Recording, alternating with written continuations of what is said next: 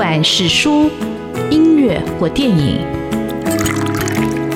不管是茶、咖啡或酒，也不管是译文的空间或餐饮的场域，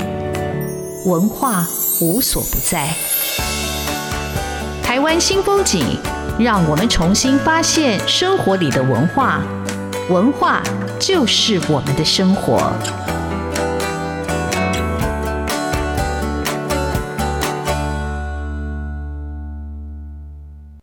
台湾新风景，我是主持人廖志峰。今天很高兴邀请到台湾非常重要的、非常棒的杂志《经典杂志》的总编辑王志宏王总编来到现场，跟听众朋友分享他这一路当经典杂志的一个创办的一个过程，跟经典杂志本身的故事，以及我觉得更精彩的是他的故事啊。那我因为要访问王志宏先生，我还特别看一下我以前。都是在书展时候跟这位大哥碰面，然后互相寒暄，互相关心彼此的一个近况，关心彼此在做的工作。因为不管是杂志或者是出版，我们都相同的一个人文的一个关怀。王总总编辑他本身是念正大企管的，但是我一直很好奇哦，到底一个念正大企管的一个毕业生，怎么会拿起了相机就开始走摄影记者？这一条路，而那条路一走就一直走到现在，从过去的《大地地理》杂志到现在的经典杂志，所以我想先请王志宏总编辑来谈一下这一段的一个心路历程。而且我觉得更感动的是，他在他的一个职业生涯里头，他做了非营利组织在做的个人之力在做的一件事情，我觉得那也非常非常的了不起。我们欢迎王志宏总编辑，志宏兄好。哎，志峰你好，各位听众朋友大家好，好，很高兴我们有机会来聊天哦。因为我觉得这么多年来就是常见面，然后有时候也要跟你请益哦。像我做的一本书，讲到呃亚塞拜然、乔治亚这些国家，只有经典杂志有介绍，我终于有一个参考书可以来校正我们自己的书稿，真的非常感谢你。但是我很好奇哦，就是你。怎么会念气管？但是后来做的是跟气管不能说完全没相关，因为管理杂志也需要，也是气管的知识嘛。可是终究是一个人文性的杂志，跟你的所学，这是一个怎么样的一个路径跟开展呢？实际上，我先不管念什么，但是我自己对我的在管理学上的一个训练，我都还蛮高兴的啊，因为这对我在人生做很多的一个规划上来讲，我通常会有一个最坏的打算。所以最坏的打算，你大概有一个，如果这样做下去，最坏会是怎么样？你大概自己有一个谱的时候，你做起来就不怕了啊。那所以刚才志峰也讲嘛，我自己因为高中时候父亲送了一套相机，我就开始摸索。但是高中时候有个联考，所以没有机会动。到了大学开始就如虎添，就是反正就是自由了。所以我就花很多时间在在拍照上面，反而变成摄影是我的主修，然后念管理是我的副修而已。所以所有的认识我的朋友都晓得，我可以在政大以前那四维堂的旁边的摄影社找到我啊。如果我基本上不上课，都在那里会比较多。但是实际上哦。对，这样子有一个，我当时有个很有很有趣的想法了，也只能讲说当时的另外一种比较浪漫的想法，因为我在想，因为当时我用很多时间看了很多很棒的世界的文学名著，但总觉得哎，摄影是多了一个颜色，跟多的一个时空，跟多的一个场景的一个记载。那更重要是，你要在用这个媒体的时候，你要到现场，所以它不是在你坐在书桌前给想象出来的。所以我当时想说，如果我们当时用文字写写，你一辈子写的几百万个字。等到磁碟出来，你还不过是五寸半磁碟也塞不满。但是如果你用拍照的时候，我们当时拍的，不管是一格格的黑白照片或一格格的幻灯片，那几十年累积下来，那人生是彩色的。所以我就觉得这样子是一个很浪漫的想法，就让我一头就加入这个行业里面了。而且刚才在节目开始录音之前哦，那志宏跟我聊，他在正大。参加摄影社，他其实认识很多摄影界的一个前辈，像何金泰啊，或者是这些是影响你走上摄影记者这条路吗？没，何金泰不算前辈吧？开玩笑，对，对我来说是那个是同辈，因为我们大概都同一届，他正大多念了一年，哦，是是是，但是都很好玩。当时在做这个行业很辛苦。但是也是大家觉得可以用一个摄影来表达那个环境哦。大概我们讲到四十几年前，台湾开始。解严开始了啊！解严开始漫目解严的情绪，所以总觉得这个媒体可以做很多事情。所以一群比较年轻的朋友，大家就觉得啊，他坐在一起就可以思考。所以当时认识了像报社的或者当 freelancer 的一些摄影朋友，所以我们常常聚会啊。所以那也是一个蛮好的，等于是一种启迪启蒙的时代了。志荣兄他后来到《大地地理》杂志去当摄影记者，然后他待了四年嘛哈。但是我觉得这四年里头，对你来说，你从高中拿起你的第一部相机，我不晓得你后来又买了几部相机啊，然后开始拍照片，而且你拍了很多的幻灯片。这四年来有什么特别难忘的故事？跟你后来在做经典有没有什么一个连续的，或者是有没有什么一个不同的一个转折？是哦，我想有一个很有趣哦，我当时拿着这样的学历要去应征摄影记者，确实很困难。大家都觉得你到底发生什么事了啊？所以，但是无论如何还是。很谢谢当时的那个《大地地理》杂志的刚开始的创刊的筹备期，就大胆的用了我。但但是我自己有一个想法了啊，因为我觉得是，如果在台湾的摄影记者里面，我要去跟人家拼，大概。当时大概都是以复兴美工这样子的当摄影记者非常多，或是我们讲的世新啊。那我想我的唯一的优势是我在吸收知识能力比较强，那我的外语能力也比较强。那刚好有一个大地地理杂志，它是以在全世界的采访为背景，所以我就在那边跑了四年。那当然，那跑四年收费非常非常的大，因为我不停在跑啊，不停在欧洲，在一些。外国在那边取材，那当然跑了几年，自己有点厌倦的原因，就是因为你去的时间很短。那你去的时间很短之后，你马上要变成一个故事，所以通常等到你已经熟的时候，你就要就要出来了，就要回国了。那我觉得这样感觉起来非常的空虚，很空，越拍越空。那后来决定算了，不做了。可是那个不做的原因，是因为那个老板要叫我当总编辑。那我想，我才二十八岁去做一个全世界最不好玩的工作，因为我觉得当摄影这个行业最好玩的事情，就是你要在现场，而不是坐在办公桌的前面在打电话遥控。那所以我当时就反正几个波折，我就说我不做了。那我不做的时候，我大概就把自己放的比较大的心力放到西藏去了，因为我想说，既然要选择这个行业，总是自己要一本书出来，所以花了很长时间在西藏跑。因为我觉得我当时有一个优势，因为是在台海的蜜月期，所以我一个台湾人去到一个外国人都不能进去的地方，他们会赶外国人，不让他们进西藏，但是通常不会赶台湾人。所以我在那个那个时间也做了很好的悠游。我跑到一个都不可能去的地方，那大概到九五年，我就把一本书在龙背上把它出版了啊，所以那也是一个另外一个故事了。而且其实志荣兄他在西藏，他在二十八岁进西藏啊，他在西藏有一个比较深度的一个旅游，但是我还是很羡慕，就是我们在年轻的时候，如果有机会，人生有这样的机会，有壮游，好。有人出钱，你可以到世界各国去看，然后可以停住，然后拍照。你有工作又可以认识世界，我觉得那是一个很棒的工作。但是要花的那个心力，其实也要很巨大。就像他说的，如果你要待一个月，你已经开始熟悉了，你就必须离开。我觉得那种抽离其实也是蛮辛苦的。但志荣兄，就我所知，他在西藏这段岁月，他不止出了一本书在龙背上哈，他其实还做了一件事情，非常的了不起，而且持续的在做嘛。那是一件是。因为当时我在想，所以我在不停在西藏跑，所以大概看到了一些很困难的环境。那这个包括，因为我当时因为我们的一个旅行有时候持续半年，所以你自己会带了很多的自己的医疗药品进去。但是大概那么多年，我基本上没吃过自己带的，全部都为什么？可以回来要重买。因为都是送人家了，那你就想到非常偏僻的地方，他们每个人都有很多的自己的大大小小的病痛。那在那个环境里面，在那当时的社会的一个氛围跟经济能力下，他们就是被放到那边，没有人管，所以看到就觉得哎呀，越看越不忍心。那我当时有一个想法，就是说哎呀，我把书要出来的，但是但是感觉上我好像是从人家的地方把它有点劫掠一些东西回来，那我应该有一点 feedback。就是用这样的想法，所以我开始找到一个我的粉丝啦。当时是一个医生，读过我写的，我就说你要不要我们一起来帮忙做一些事情？就他既然一口就答应了，所以开始了我另外一条不归路啊，所以这个援助这个西藏的医疗计划，所以我们当时叫做马背上的医生，也就是说应用。台湾募集的金钱跟医疗资源，包括人力，去到很偏僻的地方，帮他们训练一个最基本的医生出来。这是从一九九五年就开始的啊，所以这个计划从那边开始，持续到今天还在做哦，我觉得这是一个非常了不起的一个人道的一个精神的一个实践，而且还是真心的一个付出，家就被持续的来贯彻他当初的宏愿的一个执行。我们这里休息一下，我待会要请志宏兄来分享哦，离开西藏以后，他在什么样的一个机缘，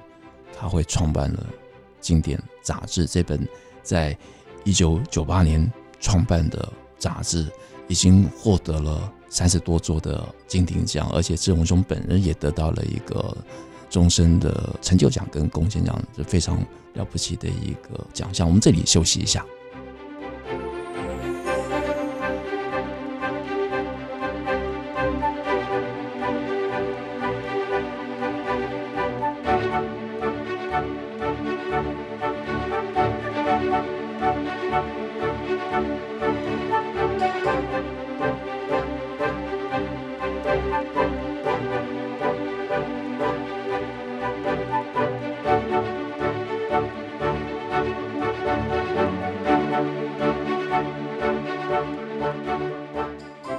新风景现场，很高兴的邀请到《经典》杂志的总编辑王志宏，王志宏兄来到现场，跟听众朋友分享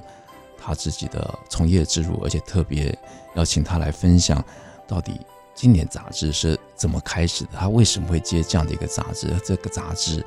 夺得很多的一个讲座，但是我觉得更重要的是，他让我们看到读者看到更多的一个主题，而且他每个主题都很费力气的。去经营这个专题哦，那我想请志宏兄来分享，你怎么会来接《经典》杂志？你当初不想当总编辑，所以你离开了《大地地理》杂志，可是你却投入了另外一份杂志总编辑，而且当了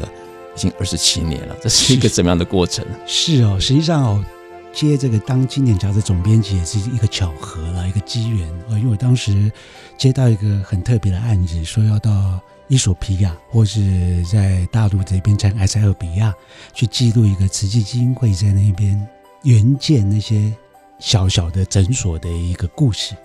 所以当时我就大概读了很多的埃塞俄比亚或伊索比亚的一个书，那去那边也是很辛苦的把故事带回来。那也当时在几个媒体上发表，同时间也跟着慈济的证言上的证言法师来做分享。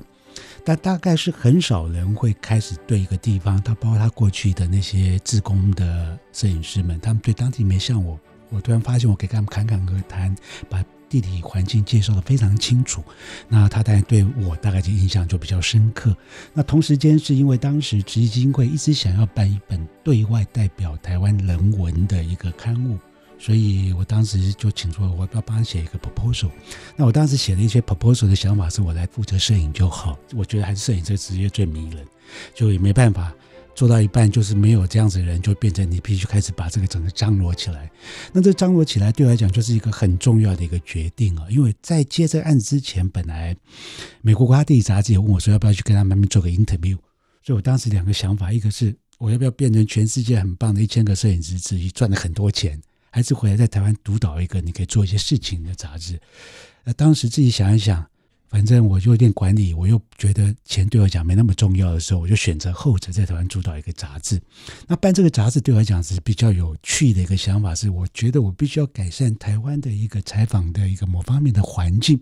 那也提升摄影者的一个待遇等等啊，也提供我的读者们对这样影像的语言懂得如何运用才是真的啊。因为这一块又是另外一个很大的 issue 了啊。因为过去我的自己的朋友们，我都觉得他们每个都很会准。摄影记者在早期，因为报纸三张四张照片永远都是可以用名片大小，那整个总编辑对照片不认识，所以我们永远都没有机会看到。你可以看到像国外的《Times》就是《泰晤士报》，或者是那个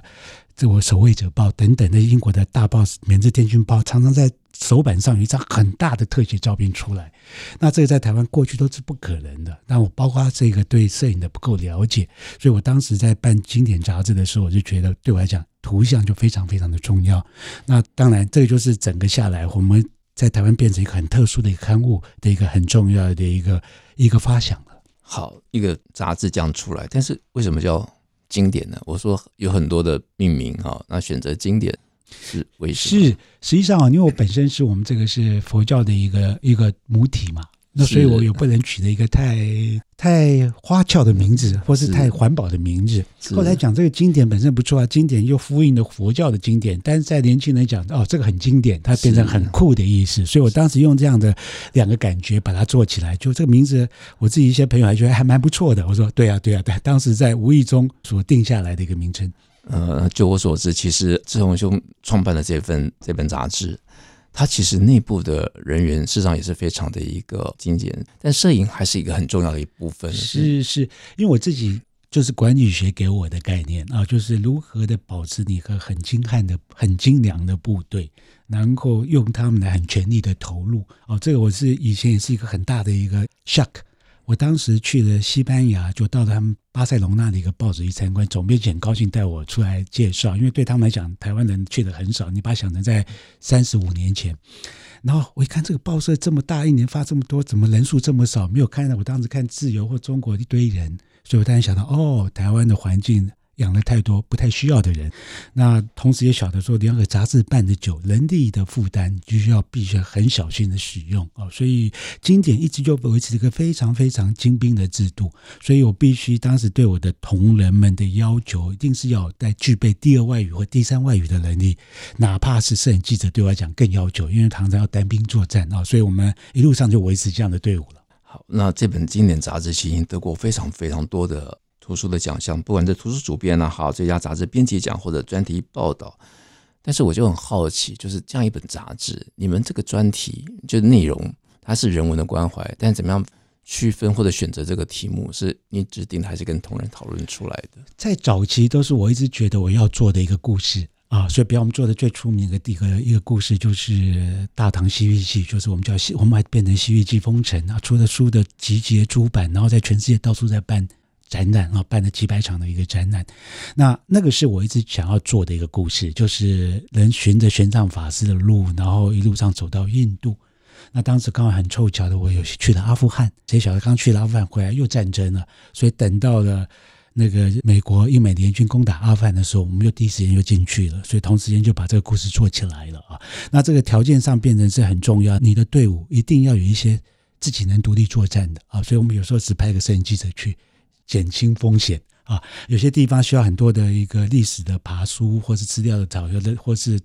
影响，就才一组人去。所以这个就是我们当时在做的一个很好、很有趣的一个模型啊。但这个模型印证起来，实际上告诉大家说，我们实际上台湾有能力做出一个很棒的一个世界型的世界级的一个故事啊。所以秉持那样的思维点，到最近这几年，我们更重要的是把。过去的全世界的采风，但反正在这两三年来，因为疫情的关系，我把目标放到台湾进来，所以我做了很多台湾很重要的考古哦。因为过去我们自己曾经做过的南岛语族的调查。这几年考古上有一些新的发现，我们重新把它整合起来。那同时间也做了台湾的一个生态啊，做了很多的很轻度的一个描写。就包括这一期我们做的一个普嘎林，就是我们的穿山甲的故事。那我觉得这样的故事起来，就变成是一个让大家想说有点熟又不太熟。那就是台湾现在媒体的很特别事情，都要大家不想去没有。空间来介绍对台湾很重要的事情，反而都是在口水政治的一个纷扰里面啊，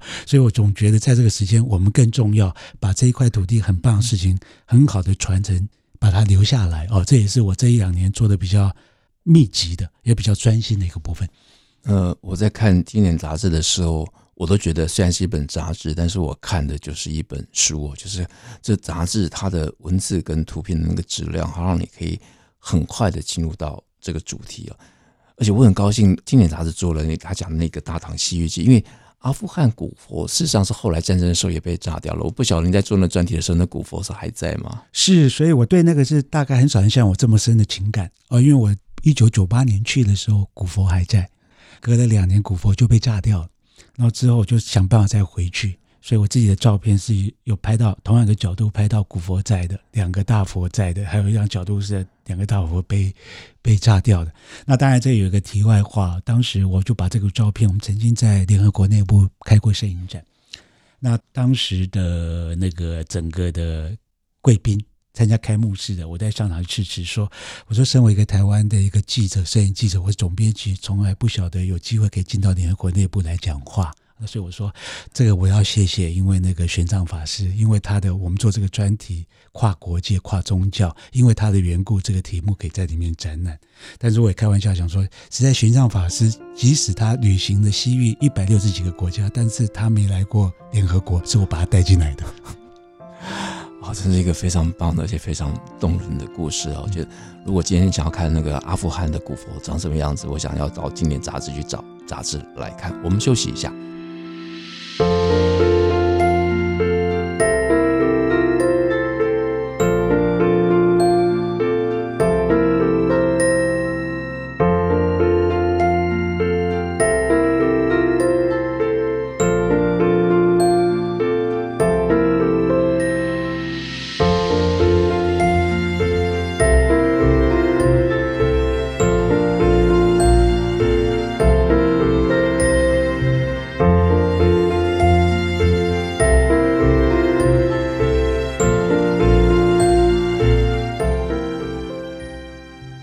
新风景现场很高兴的邀请到经典杂志的杂志创办总编辑王志宏总编辑来现场跟我们分享这么精彩的故事，而且这个精彩的故事还在继续。那经典杂志已经成立了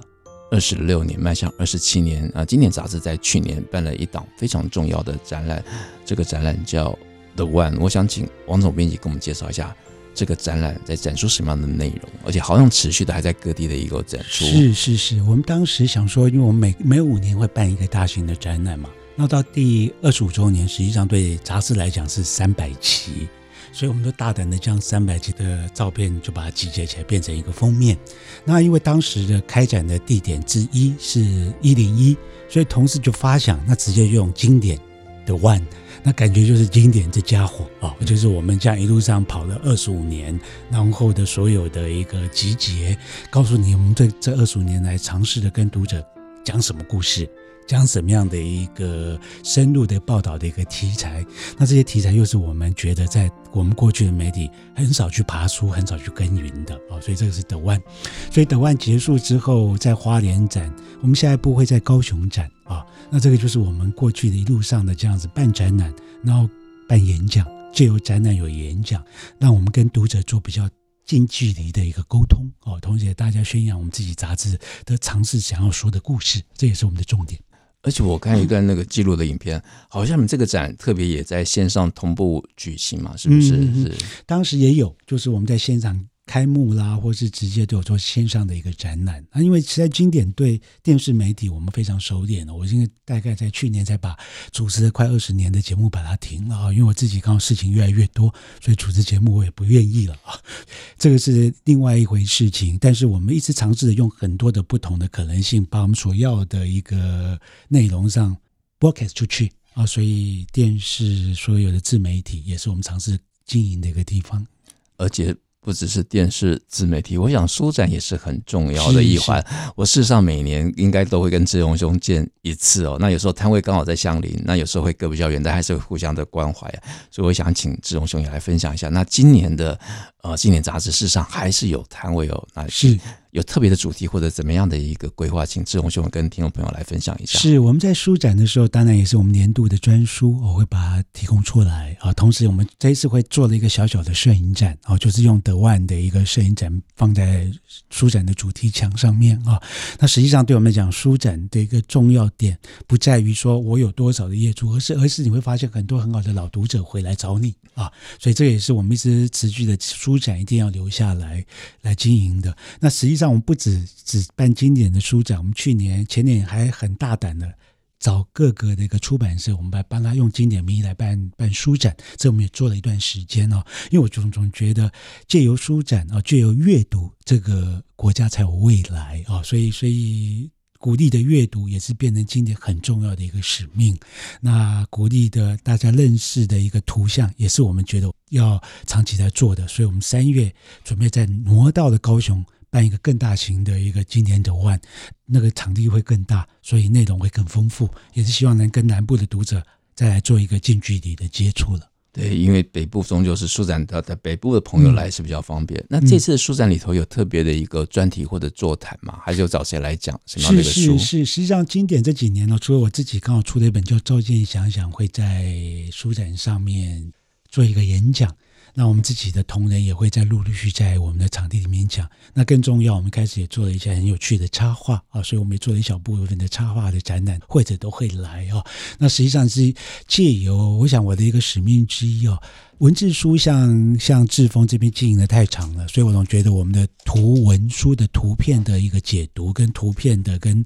只要是 illustration 或插画的运用，也变成经典很重要的使命。所以，我们除了图片，除了文字，在插画上面，我们也是比谁都更用心。那这一块也是我是觉得是在过去来谈的时候，我们要努力来加重的一个地方。是，呃，我就回应一下志宏兄讲的，因为术业有专攻啊，对，的确我们擅长的专长也只在文字部分，在影像的图像的一个思考、处理跟编辑，我觉得需要专业，而且需要想象，需要，我觉得需要一点天分。那经典杂志三零五这一期，这个杂志封面很特别，题目是《经营之岛》啊，利物溪的流星岁月，但是它用的是。插画，我想哇，但是插画又画得栩栩如生，那种三 D 的感觉，这是一个怎么样的一个构想出发呢？是因为我们在过去对做这考古的题目，我们就用了很多的插画，但对插画对我们来讲是一个大事情，通常要花好多好多的精力啊。第一个就是你要先找到足够的背景资料，比如当时的在千余年前的的穿着跟使用的器皿，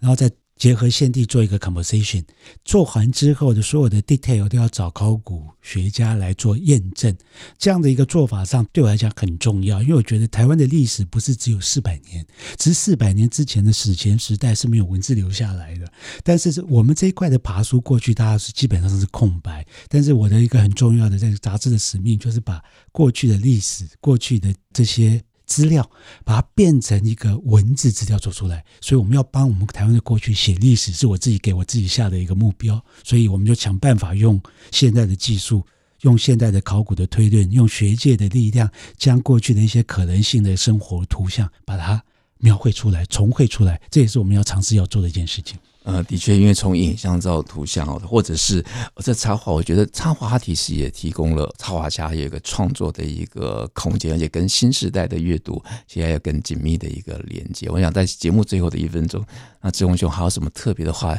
想跟现场的线上的听众朋友来分享？希望大家怎么样来支持或者阅读这份杂志？是我们大概因为过去我们有很不错的定量，但是经过了一个疫情，大家对杂志就有一点点的萎缩。我想这也是一个掉的非常快的一个市场，但是我们大概接下来会推出一些活动，我们大概希望借由这个杂志如何进到一个校园，进到老师，因为我总觉得以我们这样子的一个这么认真的一个爬书书写。介绍整个台湾跟全世界，应该可以让我们的老师来当成很好的辅助教材来给学生。那同时间，过去我们自己很自豪，因为我们最重要的一个读者群就是一个蛮好的一群知识分子，所以我们是属于希望大家在跃入这个爱知热志的一个圈子来啊。我想只有这样子，我们这个岛屿未来才有希望。是阅读，让我们。思考，让我们记忆，让我们反省，让我们前进。今天很高兴邀请到经典杂志的总编辑王志宏兄来跟我们做这么精彩、深刻的分享。好，听众朋友听完这一期的节目之后，不要忘了去找经典杂志来看。好，书展的时候可以到摊位来逛逛。谢谢志宏兄，谢谢，谢谢，谢谢。